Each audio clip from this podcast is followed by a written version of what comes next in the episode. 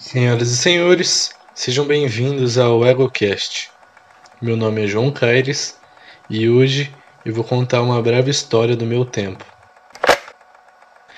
No dia 11 de maio de 2046, decidi mudar umas coisas na minha vida. Na verdade, eu decidi corrigir algumas coisas na minha vida. A tecnologia é algo incrível.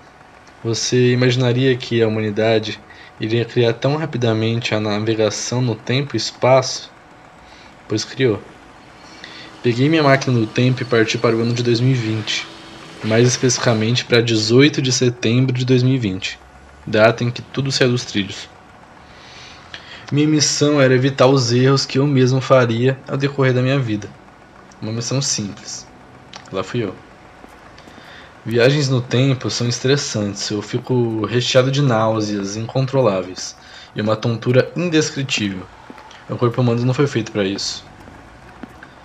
Indo em direção da minha antiga casa, eu percebo o quanto tudo mudou em 26 anos.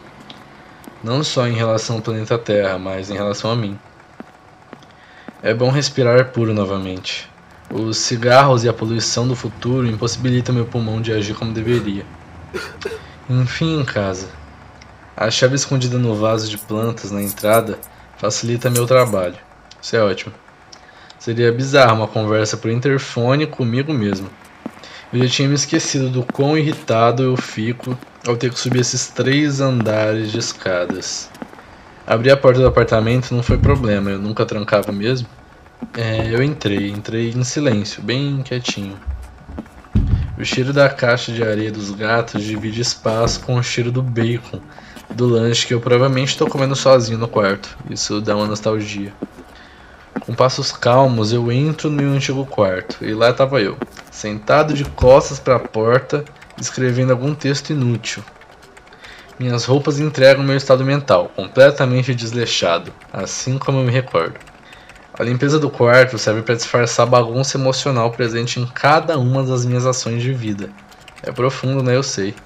Mas eu me conheço. Eu me aproximo de mim mesmo, bem devagar. Eu pareço tão concentrado naquilo que eu estou escrevendo que nem percebo a minha presença.